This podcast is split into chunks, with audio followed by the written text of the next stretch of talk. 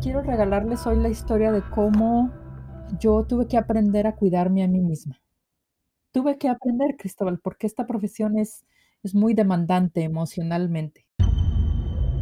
Esto es Nos cambiaron los muñequitos. Hoy conversamos con la doctora Carmen Román y hablamos sobre cómo manejar y cuidar nuestras emociones para poder lograr salud física, mental y espiritual.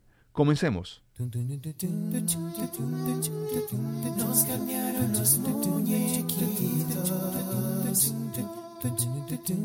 Mi nombre es Cristóbal Colón.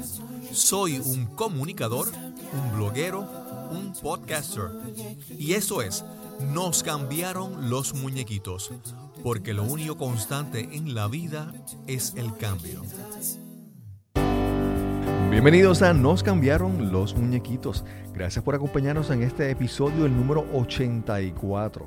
Hoy conversamos con la doctora Carmen Román, psicóloga mexicana y la creadora del podcast Emotions in Harmony. En esta primera parte compartimos su historia, su origen desde un vecindario pobre en Guadalajara hasta convertirse en una famosa y exitosa psicóloga. Además, cómo llegó al momento más oscuro de su vida al enfocarse en su profesión y descuidar sus emociones, su salud. Recuerda que este es el primer episodio, la primera parte de dos episodios de la conversación con la doctora Román. En este hablamos sobre su historia y su origen, en el segundo hablamos sobre su experiencia, su conocimiento y recomendaciones sobre cómo vivir una mejor vida manejando, cuidando nuestras emociones.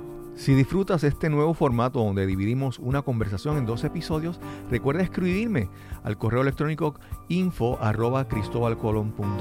para que me dejes tu opinión, tus comentarios. Esperamos que disfrutes esta excelente conversación con la doctora Carmen Román. Saludos, bienvenidos a Nos cambiaron los muñequitos. Nuevamente hoy tenemos una conversación a distancia eh, vamos a conocer a nuestra invitada que yo sé que va a aportar muchas cosas de valor en esta conversación. Hoy conversamos con la doctora Carmen Román. Yo conocí a Carmen por sus, sus aventuras en el podcasting. Ella tiene un podcast que se llama Armonía Emocional y en inglés Emotions in Harmony porque es bien peculiar. Es un podcast eh, como diríamos, in dual language, en español y en inglés. ¿Cómo estás, Carmen? Muy bien, muchas gracias por invitarme, Cristóbal. Yo en, en, algún momento he, tenido la, duda, la inquietud de si debo hacer un podcast, algunos episodios en inglés o en español, y siempre he tenido esa, cómo hacer que eso funcione, y de repente yo veo tu podcast, que ya tiene muchos episodios, algunos en inglés, otros en español, algunos con la misma persona en inglés y en español. Es, algo... Carmen, háblanos un poco sobre tu origen. Sí, claro. Yo soy, yo nací en Guadalajara, Jalisco. Nací en una colonia muy humilde de Guadalajara. En ese tiempo no había servicios, tuvimos luz hasta los 11 años, no teníamos drenaje, wow. no entraba la policía tenía miedo la policía a entrar. Y eh, no había carros porque no había calles bien establecidas. Pero, eh, pero había mucha gente linda. Había un vecindario muy lindo y ahí es donde crecí yo. Ok. ¿Hasta, ¿Hasta qué edad estuviste en ese, en ese vecindario? Yo, bueno, ya el vecindario ya está un poquito mejor, ya entran los carros y la policía. Este, ahí están mis padres, toda, mi mamá todavía vive y vive ahí, mi familia vive ahí. y yo dejé ese vecindario cuando yo tenía 33 años para venirme a los Estados Unidos. Ok. Sí. Y entonces, tú eres psicóloga. Yo soy preparación psicóloga. en psicología. De profesión soy psicóloga clínica. Ok. okay. ¿Y estudiaste en, en, en México? Mira, Toda mi primer etapa, bueno, como dejé a los 33 años, sí terminé toda la licenciatura, toda la maestría en México Y cuando vine a los Estados Unidos, ah, me di cuenta que la licencia de allá no, no valía acá. Y entonces tuve que, em, o decía, o me siento a llorar o, hago otra vez todo esto, ¿verdad? Y entonces me puse a, investigar, hice la maestría e hice el doctorado acá y saqué la licencia en California. Cuando, cuando dices que no, valida, no, no, no había una reciprocidad con la, con la licencia, no, no tan solo por la licencia, sino también por los estudios. Tenías que volver a estudiar para eh, tener créditos y todo eso. Sí, no había, no nada más la licencia, exacto, sino que tuve que regresar y hacer, me, valieron una materia o dos de la maestría. Y entonces tenía que hacer toda la maestría y doctorado yo no había hecho, entonces de una vez me seguí de largo al doctorado. Ok. Cuando decides estudiar psicología, ¿qué, ¿qué fue lo que te atrajo inicialmente de, ese, de esa área, de ese campo de estudio? yo crecí, Cristóbal, en un lugar donde mis padres eran los trabajadores sociales y los psicólogos de ahí, ¿verdad? Porque, y ellos con tercero de primaria o cuarto. Sí, sí, eh, exacto. de vocación. era muy precario, de corazón, ándale, mm. era muy precario. Mi mamá recibía a, a los bebés, a las señoras con sus bebés llorando y la señora también llorando. Y entonces les hacía un tecito y sobaba el estomaguito del bebé y cosas así. bueno, en mi casa llegaba cuanta gente, jovencitos, los hombres llegaban con mi papá y platicaban. y así crecí como siempre había gente en la casa y mis papás ayudando a alguien. Y entonces mi papá hizo lo que ya se llamaba un aljiber, que era recolectar el agua porque no teníamos agua potable y entonces la gente venía con sus baldes y llevaba agua de con nosotros también. Entonces yo crecí ah, haciendo el trabajo de escucha porque muy pronto yo empecé a escuchar adultos. Em, a los 14 años yo me acuerdo que los adultos me platicaban sus cosas, ¿no? Y, y, después descubrí que eso se llama psicología, entonces dije, bueno, pues yo de aquí soy. qué bien, qué bien. qué bien. En, en, en, mi caso yo puedo decir que, que que mi abuela era, era hasta cierto punto algo así. Mi abuela era el sitio, mi, mi, abuela se llama Doña Reina, entonces era conocida en el pueblo y todo el mundo iba allí, e incluso tengo tíos adoptivos extraoficialmente que, que fueron pues tíos toda la vida, aunque no se adoptaron legalmente, pero, pero se criaron en casa de mi abuela. Eso, eso, ese rol es bien, es bien importante, ¿verdad? En, en cada comunidad siempre hay alguien así que, que, que, cumple con ese propósito, con esa función tan, tan importante. En cada comunidad hay alguien en quien respaldarse y, mi mamá les daba un vaso de agua a los que pasaban drogados y señora, me da un vaso de agua, sí, ¿cómo no, mi hijo? Y les daba su vaso de agua. Y cuando alguna vez estuve yo, algunas veces en peligro, atravesando el vecindario más oscuro en la noche, los mismos grupos me llevaban a mi casa, ¿no? Tú eres la hija de Paulita, entonces no queremos que te pase nada, entonces me llevaban, me escoltaban a mi casa. Qué bien, qué bien. Así es como crecí. Qué bueno, qué bueno. Sí, entonces podemos decir que, que todo esto ya estaba como que bien enraizado en tu forma de ser, en tu, en tu crianza. No fue que en un momento tomaste la decisión analítica de decir voy a estudiar esto. No, no, es que ya el ejemplo de tu familia, de tus padres, de tu comunidad, te habían como que pues definido. Pues mira que, que no, Cristóbal, yo iba a ser ingeniera en sistemas de computación. Ah, qué raro. Y entonces, pues yo, bueno, la carrera no existía, pero yo decía, yo quiero manejar computadoras. Y entonces necesitaba aprender matemáticas y demás, todo más especialista, ¿no? Y entonces fui con una amiga, yo ya tenía mi, aplicación en la mano, literalmente, ya la iba yo a mandar a la universidad, y mi amiga me dice, vamos, acompáñame a la escuela de psicología para que yo eh, meta mi aplicación. Entonces yo me senté en el jardín y ella se puso en lo, en lo administrativo. Y yo sentada en el jardín y yo dije, wow, este lugar es lo mío. Yo no sabía que era psicología, no sabía que era un psicólogo, no sabía nada, pero ese jardín y esa escuela yo decía son lo mío. Y, Y metí ahí mismo, ya traía la aplicación en la mano, pues ya nada más la metí ahí. Y yo sí salí en listas y mi amiga no. Eran, aplicamos 900 personas y solo 60. Solo 60 de 900. Entonces. ¿Y tu pues amiga te, recriminó eso en algún momento o no te dijo nada? Sí, mi amiga pudo, mi amiga pudo entrar el siguiente semestre. ah, ok, ok. pero, pero sí, sí, este, me tocó a mí de inmediato entrar. Me sentí muy afortunada. Y, y adentro ya aprendí que eso era lo que hacían mis papás, ¿no? Qué bien, qué bien. sí. Fíjate, yo, yo, en mi caso, yo, yo soy ingeniero de computadora. Cuando eh, eh, fueron, en mi caso, a, mi escuela a orientar sobre las universidades y, lo, y que podíamos estudiar, era la primera vez que daban ese programa. Y, yo ni sabía qué era. Pero cuando hablaron del salario, yo decidí solicitar eso y entré. Pero durante muchos años, durante mi etapa de estudiante y después de profesional, siempre tenía el, deseo de irme a estudiar psicología. Pero fíjate, fue algo, rumbos diferentes que toman, ¿verdad? Eh, sí, es cierto. Bueno, yo ahora vivo aquí entre ingenieros, eh, vivo en el Silicon Valley, así es que... Exacto, en San José, California. El tiempo estoy entre ingenieros de computadora y, estoy feliz de ser psicóloga para ellos. Entonces, si llegas a Estados Unidos, tienes que, no te convalidan la educación de, México y tienes que volver a estudiar y finalmente eh, comienzas tu práctica profesional. ¿En qué empiezas a enfocarte cuando empiezas eso a, tu, tu carrera, ¿verdad? En Estados Unidos.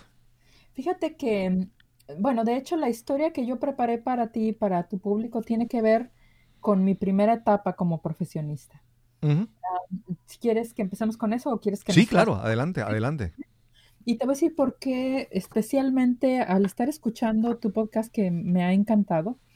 Gracias. Ah, he estado eh, como, ¿qué les puedo yo regalar que no haya yo dicho en mi propio podcast, que no lo haya dicho antes, ¿verdad? Y quiero regalarles hoy la historia de cómo yo tuve que aprender a cuidarme a mí misma. Tuve que aprender, Cristóbal, porque esta profesión es, es muy demandante emocionalmente, ¿verdad? Sí. Entonces, así como te, te contaba que yo eh, entré a la escuela de psicología con experiencia empírica, porque ya lo había aprendido de mis padres, también aprendí a que a todo mundo se dice que sí. Y todo lo que las personas necesiten se dice que sí y hay que hacer, abarcar todo, ¿no?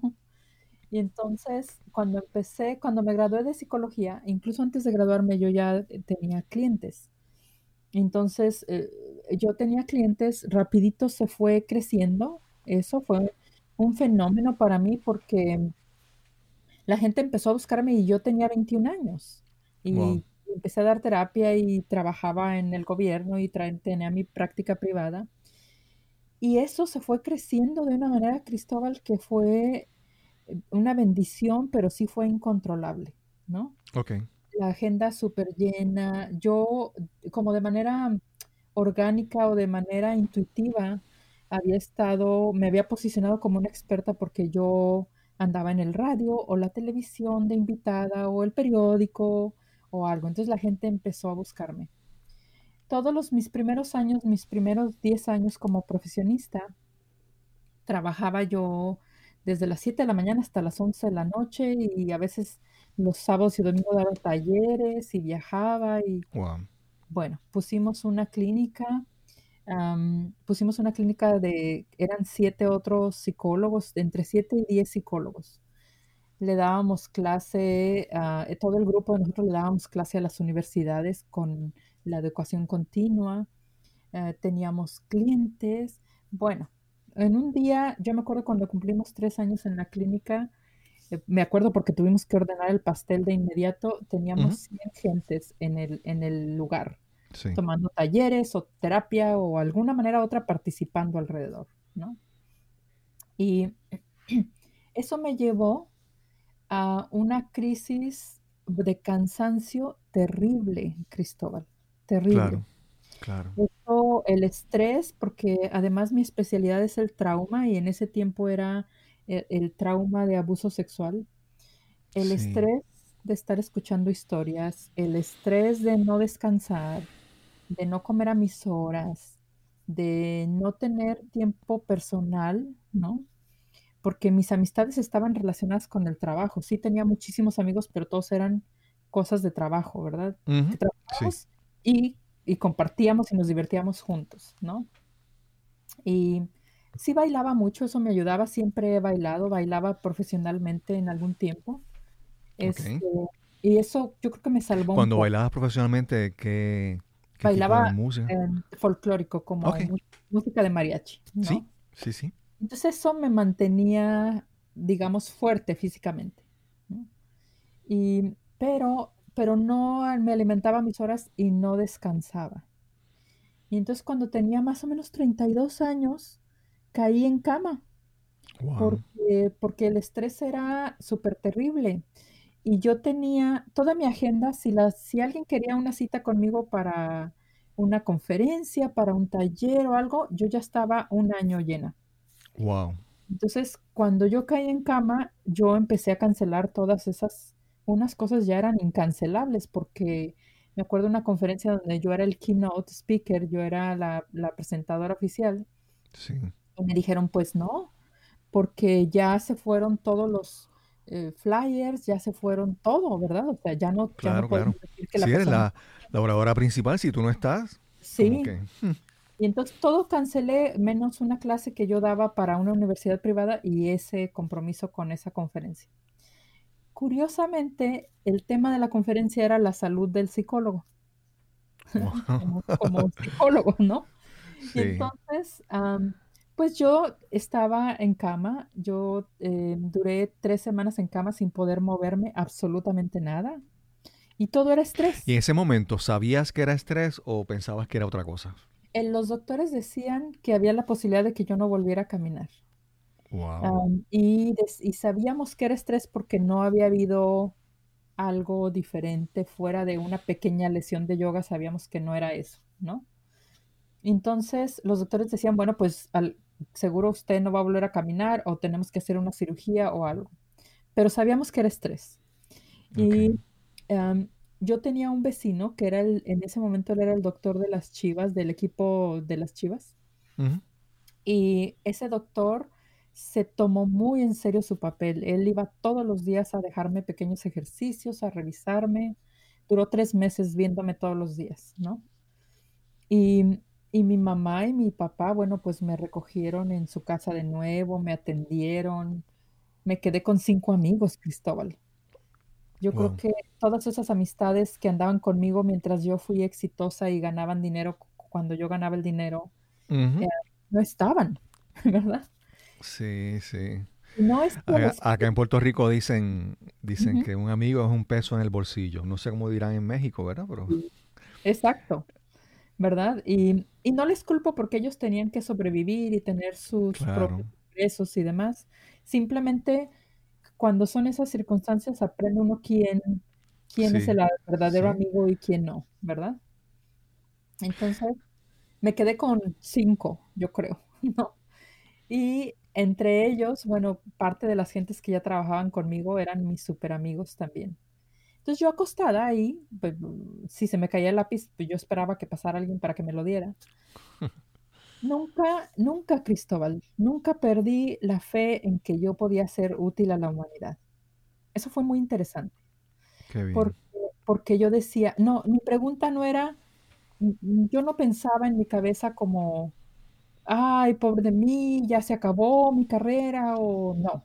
Yo decía, oh, bueno, pues entonces tendré que escribir un libro, ¿verdad? Aquí por lo menos se lo dicto a alguien o lo escribo yo o es mi tiempo de, de escribir, yo decía. Claro, ¿no? claro. Y sí, efectivamente escribí unos cursos que eran unos cursos de seis, ocho meses para, para psicólogos, ¿no? Cuando estaba yo ahí eh, cuidándome, cuando empecé a caminar poco a poco, yo caminaba en la universidad del estacionamiento a- al campus, del, atravesaba el campus como en Ujú. 40 minutos, Wow. ¿no?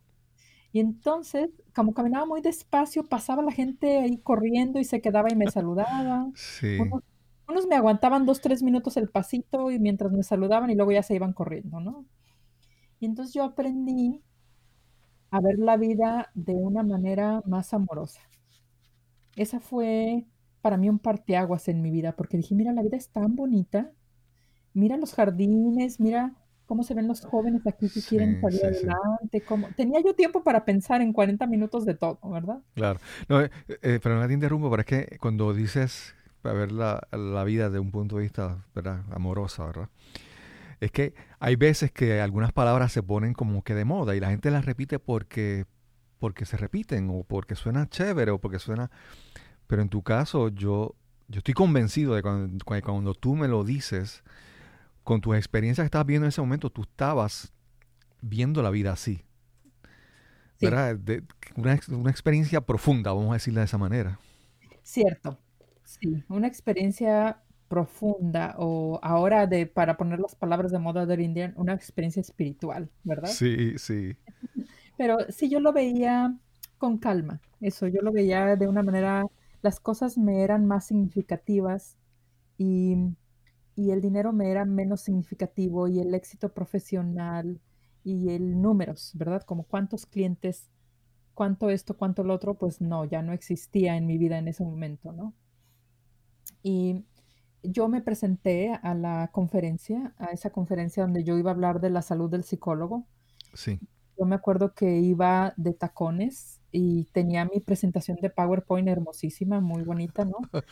Y entonces me paro pero mi dolor era terrible, yo no podía ni concentrarme del dolor de espalda. Sí, sí. No, yo acá me estoy sonriendo porque, pues obviamente, eh, bueno, la mujer al fin, ¿verdad? los tacos, obviamente, no ayudan a, no ayudan a caminar, pero... Sí, no, no, no. Yo tenía que, que lucir, ¿estás de acuerdo? Claro, era mi trabajo, ¿no? me pongo los tacones y me voy ahí enfrente. Y bueno, pues era la conferencia magistral, esa es la palabra que no me acordaba, magistral. Y yo veo la cara de los jóvenes ahí, psicólogos, así como listos para aprender, como algodoncitos listos para absorber. Y entonces yo dije, ay, qué pena, pues yo qué les voy a enseñar, ¿no? Y entonces me quito los tacones y les digo, bueno, primero para poder hablar con ustedes no puedo en tacones. no puedo. y segundo, olvídense del PowerPoint. Yo les voy a contar qué estoy viviendo, ¿no? Porque no quiero que ustedes lleguen ahí. Y entonces esa conferencia fue el contarles cómo no había cuidado de mi salud como psicóloga y cómo había llegado hasta ese punto donde ya no podía atender clientes, ¿no? Sí. Y, fue, muy, fue, fue muy impactante, fue muy hermoso, pero también fue como una etapa profunda para mí, un momento profundo de decir, bueno, si voy a volver a caminar, si algún día voy a volver a bailar, ¿verdad? Yo lo voy a hacer con conciencia. Yo voy a usar cada día de mi vida como pueda, ¿no? Y en ese momento yo no sabía si podía volver a bailar, ¿no? Y eh, fue, fue un aprendizaje, mm, ahora sí que la vida, la vida me, me trajo eso, ¿no? Ahora sí que mis descuidos o algo, yo no había aprendido porque en mi colonia, así como te dije que crecí muy humilde, nadie me había dicho qué se hace cuando un negocio es exitoso, ¿no? Claro, claro. Yo, yo no me había tomado cursos de negocios, yo no me había tomado cursos de manejo de finanzas, todo lo fui aprendiendo en el camino, ni, que uno tiene que ahorrar cuando tienes un negocio. Ah, bueno, yo estaba ahí en, el, en, cama sin, sin dinero porque todo se había quebrado cuando quebró la compañía. Okay. Y, fue como que de aquí en adelante yo quiero em, aprender, cosas que yo emprenda, quiero aprender cómo se hacen. Y eso me ha dado un informe para mi vida que tengo ahora impresionante porque ya sé que puede llegar a esos alcances. Yo ya sé que mi práctica privada puede llegar a alcances. Claro. ¿No? Eh, que está, ahorita ya está llena, ya una cita conmigo ya se tiene que esperar las personas tres o cuatro semanas. y aunque sean emergencia o lo que sea, pero, por ejemplo, me hablaba una persona y me decía, doctora, yo quiero una cita con usted, estoy muy mal, ¿verdad? Nada más hágame un espacio hoy. Y, en estos veintitantos años de dar terapia, Cristóbal, yo ya sé mucho, puedo deducir mucho a través de la voz. Claro. Puedo deducir quién está en emergencia y quién no, independientemente de lo que digan. Emergencia real, porque... emergencia real, cierto. Sí.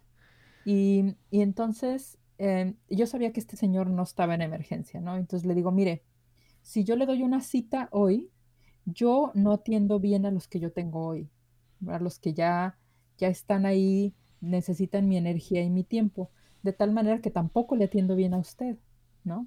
Entonces, si usted me espera, usted va a tener su tiempo y yo le voy a dedicar todo lo que yo puedo en ese momento que le toca a usted. Qué bien. Y entonces me dice, no, pues sí, así sí le espero, ¿verdad? sí, como sí. Que, como que ha llegado una etapa en mi vida que es muy lindo el éxito profesional, es buenísimo y, el éxito personal es más importante. Cuando comenzaste desde joven, desde los 20 años, que tenías la educación, fuiste muy exitosa en tu campo.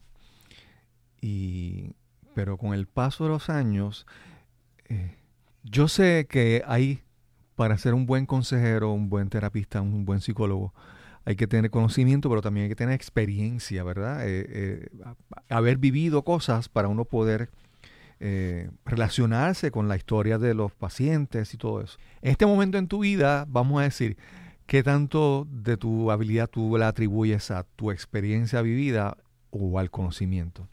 ¿Qué proporción? Yo creo que el conocimiento me abrió las puertas para poder entender mi experiencia. Qué bien. O sea, si el conocimiento eh, me ha, me ha dado esa amplitud de, pensar, de forma de pensar. Y la experiencia tal vez la hubiera vivido de todos modos, aunque hubiera sido otra profesión, aunque hubiera sido contador o mercadólogo, lo que sea. Pero, pero la psicología me ha dado la tranquilidad de poder analizarlo, de poder profundizarlo. Sí. Y, te hago la pregunta porque de repente me quedé con la imagen de tú hablando en la conferencia ante las personas que estaban, ante la audiencia, y cómo descartaste la presentación en PowerPoint y decidiste contar tu historia, ¿verdad? Recurrir a lo que habías vivido. Y también pensando en eso, puedo regresar atrás en tu historia y recordar a, tu, a tus padres que con la experiencia vivida y con compartir eso lograban tanto, ¿verdad? Sí, ellos con su experiencia sin la educación, ellos leían muchos libros, pero no tenían una educación formal, habían ayudado a varias familias y las habían ayudado a salir adelante de la mejor manera que podían, ¿no? Sí, sí, sí. Y, es que a veces... con... Pues, yo traía esa experiencia de con ellos, ¿no? Claro, claro. Sí, es, es que a veces cuando queremos hablar a alguien y decirle cosas teóricas y datos e información, conocimiento, pero el, el, tú conectar, el tú narrar tu historia, el tú contar las experiencias vividas, te permiten conectar con tu, con tu cliente o con tu audiencia de una manera que es diferente, es a otro, a otro nivel. Compartir. a veces trabajo porque en los últimos 16 años he trabajado con la compañía jesuita, con los sacerdotes, y, ellos son muy intelectuales, ¿no? Ellos, ellos requieren de explicaciones muy elevadas. Y eso necesita su cerebro, eso, ¿no? Y entonces sí podemos ir a las explicaciones muy elevadas, pero luego les digo, ahora vamos a tus emociones. No hay nada que supla el ir a tus emociones. No, no, hay entendimiento, ¿verdad? Que, que implique no visitar tus emociones. Hasta aquí esta primera parte, esta primera mitad de la conversación con la doctora Carmen Román, donde hablamos sobre su historia, sobre su origen y si quieres conocer un poco más sobre ella, continúa el próximo episodio, el episodio 85, donde continuamos hablando en profundidad sobre el manejo de las emociones, sobre cómo cuidar nuestra salud mental, nuestra salud emocional, con mucha información valiosa y muchas recomendaciones de la doctora Carmen Román. Recuerda que puedes enviarme un mensaje al correo electrónico info arroba cristobalcolón.net. Me puedes dar tus comentarios, tus observaciones sobre este formato experimental que estamos realizando con nuestros episodios y cualquier comentario, cualquier sugerencia para este podcast. Y sin más que añadir, nos encontraremos entonces en el próximo episodio de Nos cambiaron los muñequitos. Hasta la próxima.